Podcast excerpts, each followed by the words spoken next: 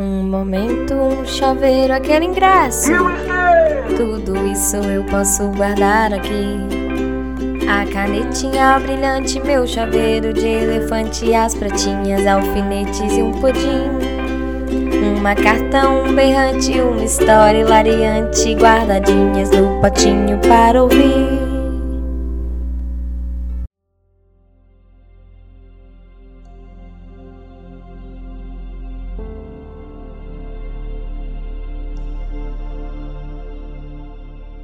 Bem-vindos e bem-vindas a mais um Pra Guardar no Potinho. Esse podcast que tem a intenção de guardar tudo de bom num pote bem grande e afetivo. E essa série de episódios está sendo ainda mais especial, que a gente vem falando de cultura, de arte e arte na cidade de Santa Luzia. Isso tudo através do edital 05/2021 da Lei Aldir Blanc da Prefeitura de Santa Luzia. Hoje, a gente vai falar sobre um tema que eu particularmente gosto bastante: a arte da cena nas telas, ela talvez seja hoje uma das artes mais consumidas pela população, né? Então a gente tem ali novelas, cinema, séries, isso tudo na televisão, no streaming, no cinema físico. Então o audiovisual tem esse poder de difundir, expandir, conectar, que a gente escute, que a gente veja. E nos tempos pandêmicos, ficou ainda mais evidente a força e a necessidade dessa sétima arte. Então, para a gente conversar um pouco mais sobre o assunto, nosso convidado de hoje é o Fábio Geraldo, é luziense, formado em cinema e audiovisual, foi membro do COPEFIC e obteve aprovação recente em projetos culturais nos editais disponíveis. Bem-vindo ao Potinho, Fábio. Obrigado, Arthur. Muito obrigado. Adorei a introdução. e estamos aqui para falar um pouco de audiovisual, que é a minha área de formação, e responder as suas perguntas. Espero que fique claro assim a, a, a questão do, do, meu empenho mesmo com, com essa área que é muito consumida, mas infelizmente é pouco valorizada ainda. Sim, é um problema muito recorrente em qualquer coisa que a gente fale sobre arte e cultura, né? É muito engraçada essa recorrência. Sim, sim, é muito recorrente. A arte em si, ela está num processo de desvalorização muito grande, né? Então sim. não é uma coisa exclusiva do audiovisual. Mas o audiovisual, uhum. eu falo, não é que é mais agravante, mas hoje em dia as pessoas acham que, que conseguem fazer audiovisual de qualquer forma e por isso é banal. Então, um profissional de audiovisual uhum. que grava, que fotografa, ele é muito desvalorizado por conta disso. Eu acho que as pessoas, né, que não têm um conhecimento prévio, que criticam né, a cultura em geral, acho que é muito fácil fazer o papel de, de um profissional de audiovisual. E não é bem assim. Eu acho que ainda mais nessa modernidade, né? Que tá tudo na mão da gente, todo mundo tem celular, todo mundo acha que só ter aquele dispositivo, ter aquilo ali, já é o suficiente, né? E não, você precisa de uma expertise, você precisa de um trabalho, um estudo, um empenho que vai para muito além de simplesmente ter a ferramenta, é saber utilizar, né? Saber utilizar, isso mesmo. É, e talvez expertise que você falou seja a palavra-chave porque para fazer uhum. arte, incluso audiovisual, você não precisa ter formação. É, é besteira falar que você precisa ter uma formação intelectual e acadêmica para fazer um audiovisual ou qualquer outro tipo de arte. Uhum. Mas você precisa ter um contato, você precisa ter uma intimidade com aquilo que você está fazendo, um conhecimento. Não é só fazer Sim. por fazer ou fazer porque está na moda. Você precisa Sim, ter ferramentas que você utiliza. E isso entra bastante no audiovisual. Eu conheço gente excelentíssimas, muito competentes, que não têm estudos acadêmicos, mas que fazem um trabalho extremamente importante, inteligente e pega mesmo na ferida. E é isso. A arte ela é feita a, a, através do, do, do, íntimo. Então você tem que saber o que você está projetando. Da sensibilidade. Isso, você tem que saber o que você está projetando ali na sua arte. Exato. Vagando aqui. Não, é isso mesmo. E aí, nesse divagando que a gente já tá aqui, Fábio, quem é você na fila do pão? Bom, quem sou eu? Vamos lá. Eu na fila do pão mesmo. É, eu sou Fábio, né, sou formado, né, eu falei formação, mas eu sou formado de, em audiovisual mesmo, né, tenho um estudo acadêmico em audiovisual. Apaixonei uhum. com audiovisual já na adolescência, né, depois eu até explico um pouquinho sobre, sobre esse processo de apaixonar por audiovisual. Mas aí eu decidi realmente fazer um, um superior, né? O curso de cinema uhum. e audiovisual. Muita gente, inclusive, acha que é loucura, que é, que é legal, que é bacana, mas que muitas vezes não tem futuro. Mas uhum. não, não, o audiovisual, ele, ele me, independente do futuro ou não, ele me proporcionou esse conhecimento, esse contato com a arte que eu sempre quis ter, só não sabia me expressar quando eu era mais novo. Acho que todo mundo, todo mundo que é artista, ele passou um pouco por esse por esse caminho antes de conhecer Sim. a sua arte. Sim, é, a gente falou, a gente falou um pouco é, agora, né, dessa questão da expertise, que não necessariamente você precisa de uma formação para fazer arte, que a arte surge do âmago, da sensibilidade, do que você quer demonstrar, mas a formação, de certa forma, ela vai te auxiliar a, a externar isso de uma forma mais qualitativa, de uma forma com mais qualidade, né? Sim, sim, mas de uma forma mais significativa até. Signi essa é a palavra, é, significativo. Você consegue ali ter as ferramentas, você encurta os caminhos.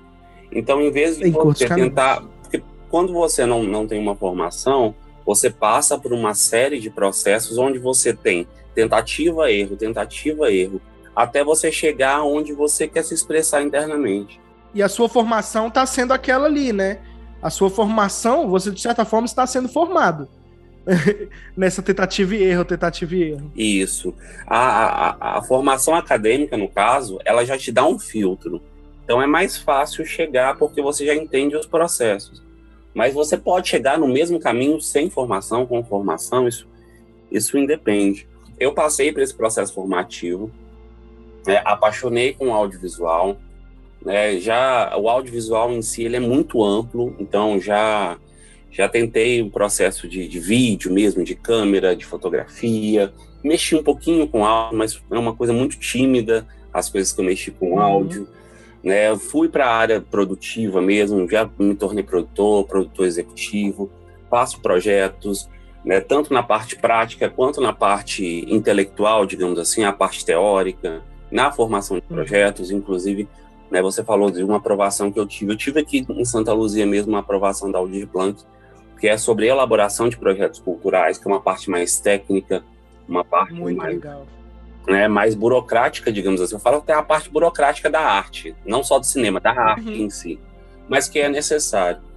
Então, já, já tive um pouquinho de experiência em tudo. Não sou um, um cara de um currículo invejável, acho que eu preciso muito que aprender. Já trabalhei sim em alguns filmes, mas eu, eu sempre tento me aperfeiçoar de alguma forma. E esse estou eu, uhum. Fábio Luziense, aqui, que estou tentando.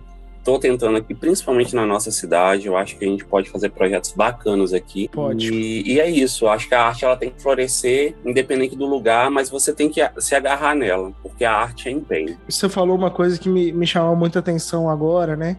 Que, que você citou um pouco da, da sua experiência, daquilo que você já fez. E é muito doido, porque o artista ele é um inquieto por natureza, né?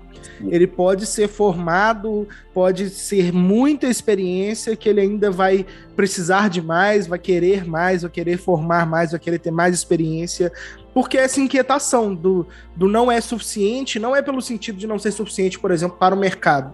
É não ser suficiente para o âmago do artista, né? Essa questão de, de estar sempre se formando. O artista, ele se cobra muito, né? Quando ele chega muito. no patamar, que muitas pessoas até chegam a, a admirá-lo, mas ele se cobra muito, ele nunca se acha suficiente, porque ele sempre se espelha em alguém, sempre se espelha em ídolos. E acaba que esses ídolos cada vez se tornam mais inalcançáveis, por mais que você, você busque. Então, a uhum. ele tem essa provocação mesmo, não só para alcançar os ídolos, mas para alcançar suas próprias expectativas. E quando você é um artista, você joga a expectativa lá no alto. Isso é, isso é um fato. Isso com certeza. É. Com certeza. E a gente já falou um pouquinho sobre isso, mas por que o cinema, Fábio? Quando e como ele entrou na sua vida? Você citou um pouquinho da sua adolescência. Como que foi esse processo para você? Então, esse processo é muito especial e é muito especial eu falar aqui nesse podcast, porque a, o cinema ele entrou na minha vida através de um projeto social executado aqui em Santa Luzia, na minha escola. Viva as políticas públicas. Isso. Então, sem esse. Por isso que eu acho que eu, eu, sou, eu gosto muito de, de, de psicanálise, psicologia, e eu acredito muito nesse, nesse negócio que fica guardado na mente, te marca de uma certa forma, e de certo modo te constrói, e você tem que trabalhar em cima daquilo. Eu acho que isso é um dos processos, esse foi uma das partes da minha vida. Eu acho que eu trabalho com projetos sociais, desculpa, projetos culturais, na verdade. Trabalho fazendo elaboração de projetos justamente por conta disso, porque eu nasci no audiovisual através de um projeto. Foi através de um, de um estudante, um professor, né, que for, fazia cinema de animação na UFMG e que fez gratuitamente um projeto cultural na minha escola. Né, um projeto de, se eu não me engano, a oficina era de filmagem, filmagem em vídeo, alguma uhum. coisa assim eu falei que eu estava com vontade de fazer, olhei para alguns meninos da minha sala, porque foi aquela convocatória na sala de aula. Uhum. E eu fui um dia, fui no primeiro dia, apaixonei. Na época era aquelas câmerazinhas de mão pequenininhas que tem um visorzinho. Sim. Apaixonei com aquilo e foram quatro aulas assim, aos finais de semana, quatro sábados assim. E que aquilo me encantou e me marcou tanto e eu já gostava de audiovisual através de televisão, eu adorava ver novelas, uhum. eu nunca levava isso como uma profissão. Mas foi através dessa oficina que eu vi, nossa, tem como viver disso, que legal. Então foi isso que me fez querer fazer cinema. Aí o primeiro contato que eu tive foi para a formação, né, acadêmica, porque na época eu estava no ensino médio, então não tinha muito contato com, com o meio cultural é, assim, audiovisual, não, não tinha na época, não, não rodava Santa Luzia. E o único contato que uhum. eu tive foi com essa oficina que foi muito curta, foi temporário. O professor nem era daqui, o professor era de Belo Horizonte. Então não, tem, não tinha como eu ter contato né, direto com ele. Então eu busquei ali no, no, final do ensino médio uma formação acadêmica, foi aí que eu entrei no cinema. Uhum. E olha que coisa maluca, né? Porque foi uma política pública, de certa forma, uma aplicação de uma oficina, uma oficina, de certa forma, curta, né? Quatro sábados, mas ao mesmo tempo na cidade de Santa Luzia, que é vizinha de Belo Horizonte. Então, assim, querendo ou não, Belo Horizonte ele, ele chupita mais muita coisa, tem mais coisas, mais oportunidades. Uhum. A gente tá aqui do lado, a gente pega ainda uma rebarbinha, mas muito pouca. E eu fico imaginando, Fábio, por exemplo, quantos cineastas de extrema qualidade, quantas pessoas, não só cineastas, né? Mas pessoas para trabalharem com audiovisual de extrema qualidade que nunca tiveram oportunidade de, de ter tido contato e entender que aquilo ali pode ser um futuro para a vida. Isso nos interiores, mais, mais longe da gente, assim, entre aspas, né? É, isso me, eu me pego pensando direto nisso, assim. Não, com certeza. Eu acho que a, a arte, ela ela, ela não fica limitada a uma região, mas infelizmente você precisa de, de ter contato para conhecer, para abraçar a arte, seja audiovisual, teatro, música, porque é complicado. Eu sou, eu sou um artista assim que passou por um processo de formação, não sou acadêmico, mas eu corri atrás do meu conhecimento. Fui em festivais de cinema do interior, sou apaixonado por festivais de cinema do interior é Tiradentes. Ah, eu gosto Preto, bastante é, também. É o máximo. Se você não foi em Tiradentes, Ouro Preto, eu te, já, já te convido para ir, porque é maravilhoso. O clima da Vamos, vamos em tudo. É maravilhoso. E eu vejo nesses festivais a, a, a produção audiovisual interiorana, sabe? O pessoal do interior, já vi filme de Mutum, que é, que é interiorzão uhum. de Minas, de vários interiores, não só de Minas, mas do Brasil inteiro filme de qualidade. E eu, eu fico pensando, às vezes, divagando, sobre como essa, essas pessoas tiveram esse contato com o audiovisual e como elas produzem coisas de qualidade. Senão não, não estaria num festival grande. Exato, exato. Uma produção de qualidade que está ali. E quantas pessoas, como você mesmo questionou, é um questionamento interessante. Quantas pessoas aí que têm esse talento, que têm essa expertise, mas não teve oportunidade, não teve esse contato com a cultura em si. Às vezes faltam um, um, políticas públicas bem efetivas assim é, para explanar esse, esses talentos que ficam perdidos. Eu achei legal, um, eu acho que vai acontecer aqui em Santa Luzia, uma exibição de cinema pública. Não sei se já aconteceu ou se vai acontecer. Eu, eu vi uhum. na, nas páginas da cultura que é um caminhão que traz a, o, o, cinema de rua, sabe? Isso é muito interessante. Sim. Isso vai acontecer em Santa Luzia. Muito, muito legal. Isso acontece também no, no, no, cinema do interior, mas olha a oportunidade. Cidades que às vezes não tem cinema, né? Como aqui em Santa Luzia, mas você pensa no interior que não tem nenhuma cidade grande para recorrer como a gente tem. Exato. Sabe, o quanto isso é bonito, sabe? O quanto que isso não só para formar artistas, mas para o público mesmo, né? Para o entretenimento, né? Porque a cultura também é um entretenimento. Então, isso para as pessoas é, é, fantástico, é mágico, chega é até mágico. E é do entretenimento e também é, é o lazer que é necessário para a pessoa, né? A pessoa precisa ter tido, ter contato com o lazer para, enfim, tá garantido na Constituição que a pessoa ter acesso a lazer também, né? Então, uhum. tudo isso termina que traz, traz isso para essas pessoas, né? A gente já falou um pouco sobre isso, a questão do audiovisual está muito em voga, inclusive, recentemente, por causa da Lei Paulo Gustavo. E aí, tendo visto esse papo que a gente já teve aqui, na sua visão, qual que é a perspectiva para o audiovisual nos próximos anos?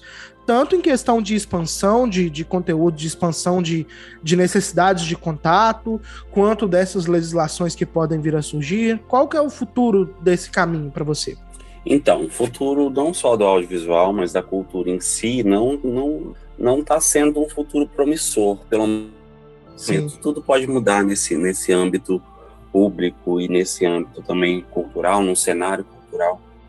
É, a gente tem duas leis aí que, que foram vetadas, que é a lei audiovisual, que é uma lei de incentivo à cultura focado no audiovisual, e temos, uhum. uma, e temos a Lei Aldir Blanc 2, também, que foi vetada recentemente. É, as duas eram para ajudas no setor cultural e as duas, infelizmente, foram vetadas.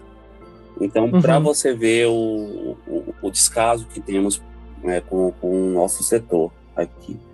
E o audiovisual não, não deixa, não fica atrás. Né? O audiovisual, digamos que, entre os setores culturais, ele é o mais caro. Literalmente, ele é o mais caro, porque ele envolve Sim. vários equipamentos, às vezes uma equipe monstruosa para fazer um projeto, né, que outras formas de arte elas conseguem se adaptar melhor com, com orçamentos menores. O audiovisual não.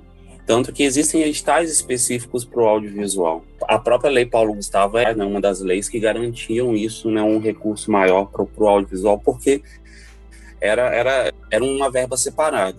E diferente do que muitas pessoas pensam, acho até importante ressaltar nesse podcast, é o, os dinheiros públicos dessas leis, elas não são dinheiros que, que, poder, que podem ser destinados para a saúde, para a educação. Geralmente são uhum, bolsas, importante fundos, mesmo. Né, separados. Né, o próprio a Lei Paulo Gustavo seria um fundo do audiovisual, né, através do imposto uhum. que, os, que, os, filmes nacionais pagam, que é um Fundecine. Então, é um imposto da indústria indo para a indústria.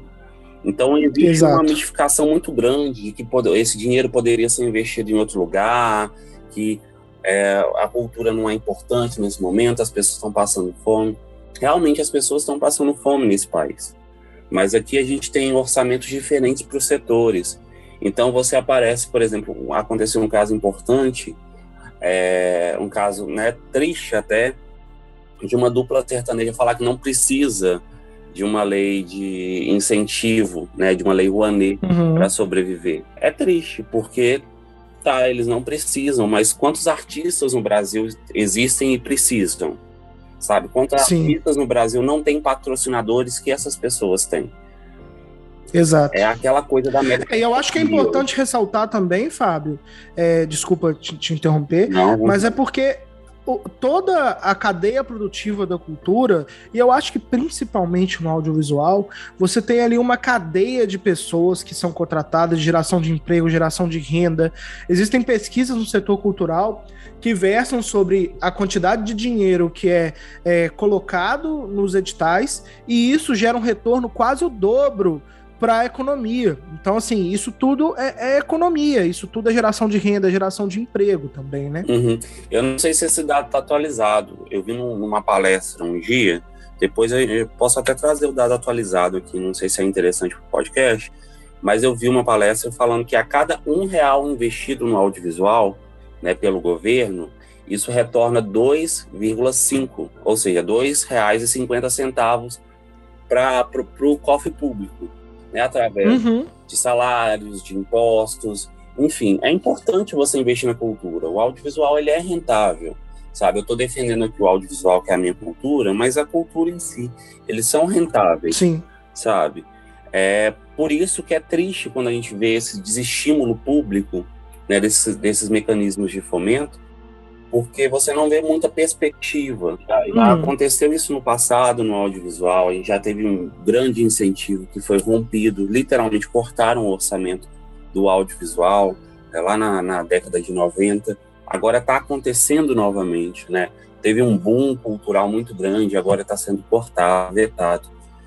Então isso é triste, porque sem cultura a, as pessoas não vivem. Né? Eu tenho uma formação singela também em gestão Sim. cultural, e a cultura é, somos nós. Né? É a forma de relação com o outro. A cultura não é só estar num uhum. cinema e ver cinema, sentar num teatro, né? num, num auditório e ver um teatro, uma peça de teatro. A cultura é a forma que nos relacionamos com a outra pessoa. Então, se a gente não uhum. tem consciência disso, se a gente não, não valoriza a cultura e as ferramentas da cultura, que é a arte, o mundo ele não avança, a gente vai ficar no básico e a gente vai voltar a regredir na, na, digamos assim, no feudalismo, sabe? A cultura é o que nos diferencia de outros seres vivos. A nossa capacidade como ser humano de produzir cultura é o que a, a, nossa diferença com os outros seres vivos desse planeta. Uhum. E, e a, a, cultura é a necessidade de deixar a nossa marca, de mostrar quem uhum. somos. Cada estado tem sua cultura, cada país tem sua cultura, cada continente tem sua cultura, e cada um deles tem sua marca, sua, sua forma de como agir ali. E aí, para você, assim, qual é a sua marca? Que tipo de projeto você gosta de produzir? Bom, qual que é a minha marca? ainda estou definindo isso no meu processo construtivo, qual é a minha marca. Podem ser várias, Podem né? Podem ser várias, né? Como eu falei, eu, eu atuei um pouquinho no, em cada setor da cultura do audiovisual, na verdade. E a cada cantinho ali que eu deixei meu pedaço, eu gostei.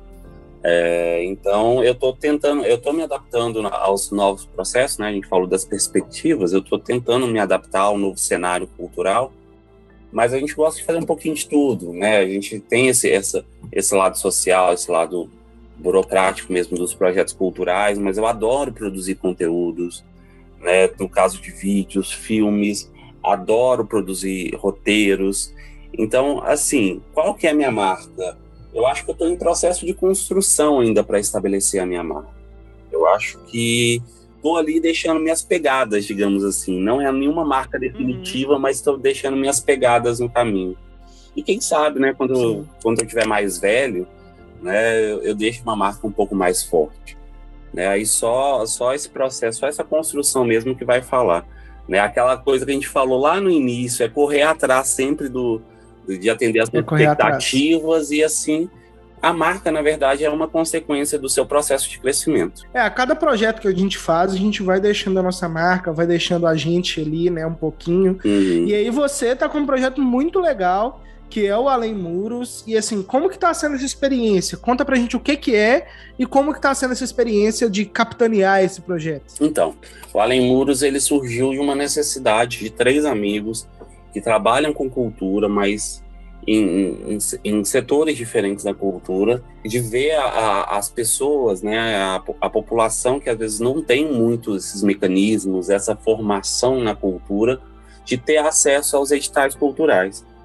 Né, aí a gente pensou né, no, no, nos pequenos artesãos, né, nas pessoas que às vezes não têm conhecimento, né, ou então que até tentam projetos culturais, mas por coisas banais, documentos que não conseguem aprovação nos editais públicos. E isso incomodou muito a gente. Né? Eu sou, eu tenho formação em audiovisual, como eu já falei, eu trabalhei na Secretaria de Cultura. Então, eu trabalhei também na COPEFIG, que você citou, que é a Comissão Paritária de Análise de Projetos né, do Estado de Minas Gerais. Então, eu pegava projetos que tinham ideias muito legais, mas que não atendiam o mínimo do requisito e eram simplesmente desclassificados. E isso estava até dor no coração, porque a gente tem uma lei, a gente tem um edital para seguir. Então, infelizmente, a gente tem que desaprovar, a gente tem que desclassificar, né, dependendo da falta de documentação. Então, o, o Além nasceu dessa, dessa necessidade de ajudar, pelo menos dar o suporte. Acho que, que, que levar todo mundo é, para um nível de aprovação é impossível, todos é impossível. Mas a gente dá um suporte, esclarecer dúvidas, ele é importante. O Além nasceu dessa necessidade desses três amigos. Né? Eu, eu tenho uma formação né, e, e, uma experiência com análise de projetos no estado através da Copefig.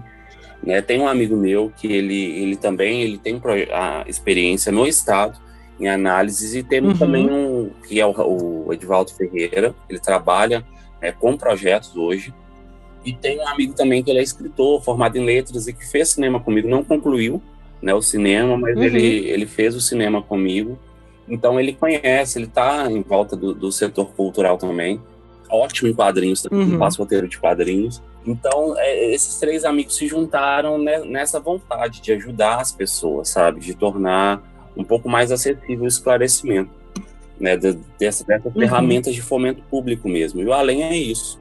O Além é, atualmente é uma página do, de Instagram, né? Arroba Murosalém, uhum. inclusive. Ela... Vai estar tá na descrição do episódio, tá, pessoal? Pra vocês visualizarem lá. Ótimo. E, e, também lançamos lives, lançamos vídeos através do edital de Santa Luzia, o edital 05, né, justamente que é para orientar. Né? São lives mais densas, mais maiores, assim, uma hora, uma hora e meia, dependendo do episódio. Uhum. Lançamos três episódios. Mas a ideia é continuar com explicações mais rápidas e mais simples para as pessoas que às vezes têm aquela urgência em, em, conhecimento no próprio Instagram. Então ele não para só com o edital. Ele vai, o, o Além Muros, ele vai continuar existindo. É uma forma de apoio mesmo ao, ao, ao, setor cultural mesmo, às pessoas que querem fazer, só que às vezes não têm tanto conhecimento, não tem tanto a expertise que a gente falou nessa área burocrática não só do audiovisual, mas da cultura em si. Espero que tenha ficado claro o que é o além. Não, ficou claro demais, assim. E aí, só para a gente concluir, né, esse primeiro bloco, é, você falou das lives, né? Desses, de, desses episódios, assim. Uhum. Como está sendo essa experiência de receptividade? Porque é um conteúdo um pouco mais denso, né? Então, assim, é uma coisa que você precisa ver e rever, né? Como está sendo essa experiência de aplicação? Está é, sendo bem recebido pelas pessoas? As pessoas estão curtindo o material? Sim, sim. Está sendo bem recebido pelas pessoas. Né? Tivemos feedbacks bem interessantes na página do Instagram. Né? Ainda as lives em si são conteúdos densos, então o número de visualização ele de visualizações eles caem por conta disso, né? Por serem conteúdos maiores. Mas a nossa ideia mesmo não é atrair um, um, um número de visualizações muito grande, pelo menos para as lives. É, a gente está tentando aqui acessar o público de todas as formas. Então, começamos com postagens explicativas no Instagram para ajudar. As lives, aqui já é um spoiler, que ainda não foi lançado. As lives elas vão ser cortadas em blocos e postadas em, em, em formato menor, né, de uma minutagem menor, justamente para facilitar o acesso. O que a gente quer é facilitar o acesso dessas pessoas, de alguma forma, esclarecendo uma dúvida que elas tenham, como, ela, como construir o corpo de um projeto, como montar um, uma apresentação, uma prestação de contas, uma contrapartida. Então a ideia é ajudar essas pessoas. Então o máximo de ferramentas que a gente ajudar para facilitar esse acesso, a gente vai ajudar. Então eu acho que a gente está aqui como um processo de facilitador. Nós somos facilitadores, não criadores de conteúdo, até porque esses conteúdos de criação já existem, já tem um monte no mercado. Sim. Então nosso processo é facilitar o acesso à leitura, né, a visualização de como, como acontece essa construção né? E realmente uhum. é, é, o que você falou, é um processo de revisita. Eu nesse processo é de revisita. É, esse processo é. eu fiz vários estudos, né? Peguei algumas apostilas. Por mais que eu tenha conhecimento, é sempre bom reciclar e até para montar uma oficina. Eu vou ser muito sincero, Arthur. Eu não sou uma pessoa, apesar de ser do audiovisual, eu não sou uma pessoa que tem intimidade com a frente da câmera. Eu sou uma pessoa. Você é mais da produção, da é, câmera. Eu apaixonado mesmo, com né? isso. Não sou uma pessoa frente câmera, não. Sou atrás das câmeras e apaixonado por isso.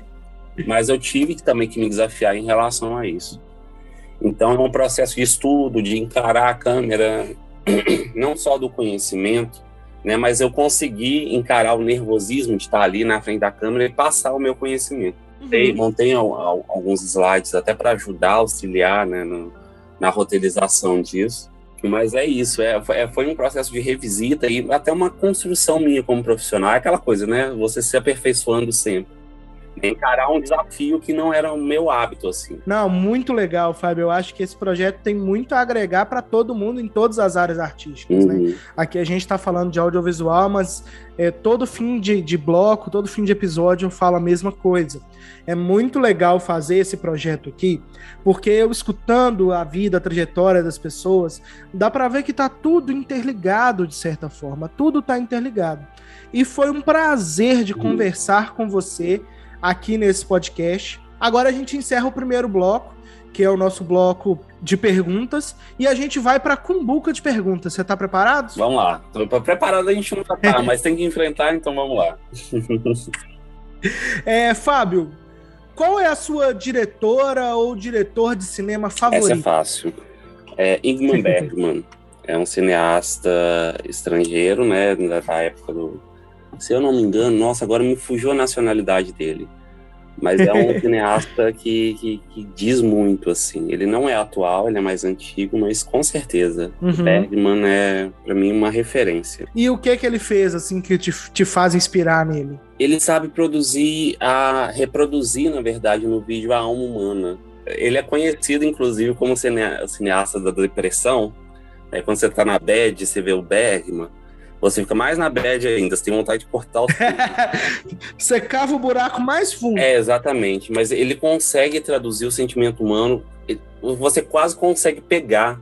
É uma coisa estranha, sabe? Mas... Cinema tátil, hein, cara? Que loucura. Nossa, é maravilhoso, sabe? É maravilhoso. Assim, não recomendo para quando você estiver na bad. Realmente você fica bem triste. Mas é um cineasta maravilhoso, os filmes valem a pena. Mas é uma experiência, é uma experiência. Experiência, isso. E se fosse para você refazer um filme que já foi filmado, que filme seria esse? Nossa. Complicadíssimo, complicadíssimo. É, complicadíssimo, né? Porque você refazer algo também não é uma coisa fácil, né? Não, não é uma coisa fácil. É se eu fosse refazer um filme, eu vou falar um filme tão tão, tão criticado e, e, pouco conhecido, mas é porque ele é inspirado numa série que eu gosto tanto e, e não uhum. é uma uhum. coisa super intelectual não, mas é um filme chamado Espiral, que é um uhum. spin-off dos Jogos Mortais, que eu particularmente gosto Sim. muito do gênero do terror. Né? Foi o último, uhum. o último lançamento dele. É, uhum. E a, a, eu acho que a obra em si, né, o primeiro filme, pelo menos, ele tem tanto a dizer, tanto, é tão legal, sabe? Até imageticamente falando, não só eu como, como espectador e animado, mas tecnicamente falando, ele é tão bom que o último ficou péssimo, sabe? Então eu refaria uhum. Espiral. Espiral. E o que que você acha que todo mundo precisa fazer pelo menos uma vez na vida? Uma vez na vida? Uhum. Viajar.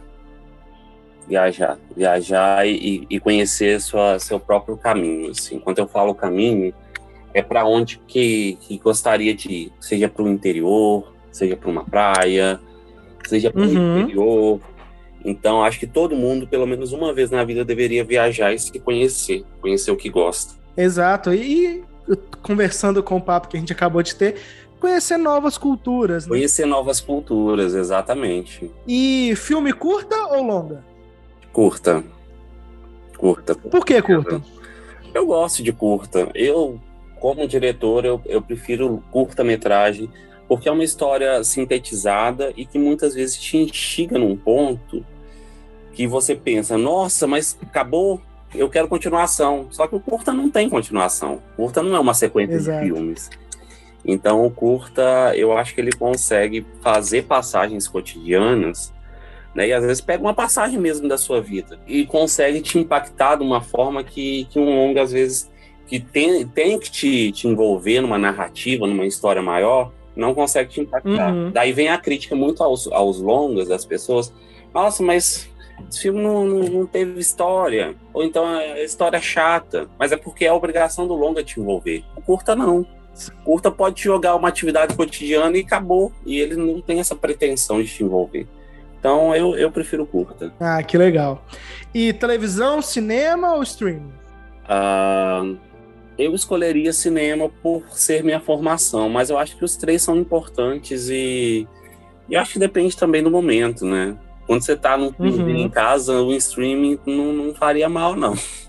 Mas não, eu escolheria não cinema por conta da minha formação mesmo. A pergunta de um milhão de reais é a pergunta do podcast, é a pergunta do projeto. Fábio, o que você guardaria dentro de um potinho? O que eu guardaria dentro de um potinho? É, eu guardaria os artistas em geral, sabe? A atividade uhum. cultural em geral. Eu acho que todos os artistas, independente da área, são lutadores, batalhadores que correm atrás da sua sobrevivência através da sua arte, da sua expressão. Então eles eles são artistas que mereciam ser guardados num potinho, serem valorizados, coisas que eles não são hoje, não no patamar que deveriam. Então eu guardaria todos os artistas em um potinho. Lógico que ia ser um potão, ia ser um potão, artistas, ia ser um potão bem grande. É, mas eu guardaria todos os artistas num potão. Vamos guardar todos esses artistas no potão, porque você já está guardado no nosso potinho. Fábio, muito obrigado, muito obrigado mesmo por participar desse projeto, por conversar com a gente. É, esse é um projeto também que está sendo muito legal de fazer, por escutar a vida das pessoas, que é uma coisa que eu particularmente gosto muito de fazer. E você quer deixar algum recado, alguma coisa no final? Bom, eu queria deixar um recado só do, de, das pessoas que estão ouvindo, né? Se vocês são artistas, não desistam, façam sua arte. É lógico que vocês precisam ganhar seu ganha-pão, então muitos artistas às vezes não sobrevivem ainda da arte né? Tem que tem que trabalhar de uma outra forma para a própria sobrevivência, mas não desistam da sua arte. É importante, é importante a gente seguir batalhar, por mais que o cenário esteja difícil e realmente está. Eu sou um artista, eu, eu, sei aonde eu estou inserido, mas por mais que esteja difícil, não, não, não deixa. A arte é expressão. Precisamos expressar, expressar mais. Precisamos expressar mais. E aí, para acabar esse podcast, a gente vai ouvir agora o que que a Letícia preparou para a gente no nosso pote de ouro no fim do arco-íris. Muito obrigado, gente. Valeu. Tchau, tchau.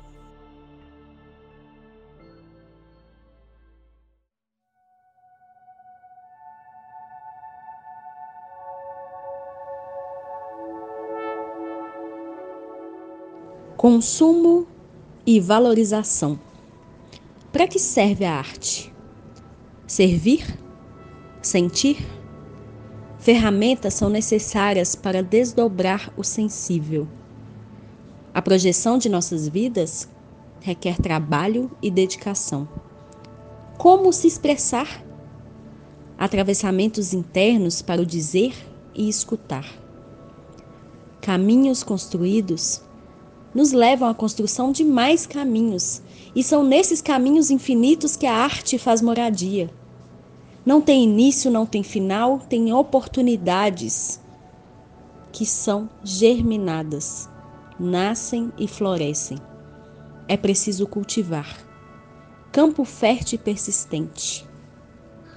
O que é o artista? Expectativas, cobrança, inquietação, encantamento.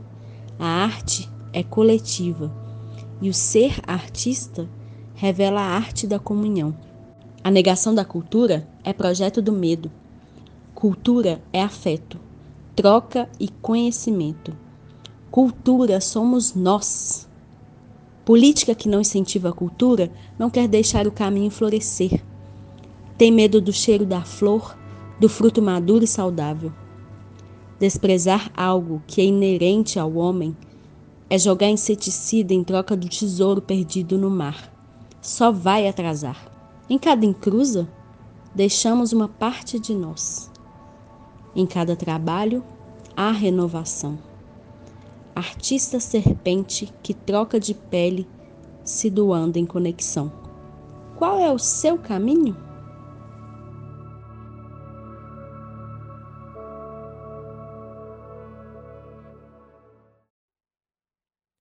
Este podcast é realizado através da Lei Federal Aldir Blanc, edital número 05/2021, da Secretaria Municipal de Cultura e Turismo de Santa Luzia.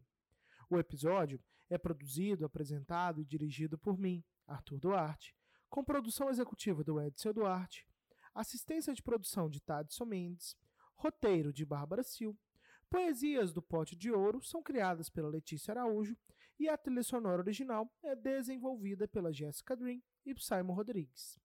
O formato e a arte gráfica também são desenvolvidos por mim, e a edição fica a cargo do Marcos Rodrigues, da Radiola.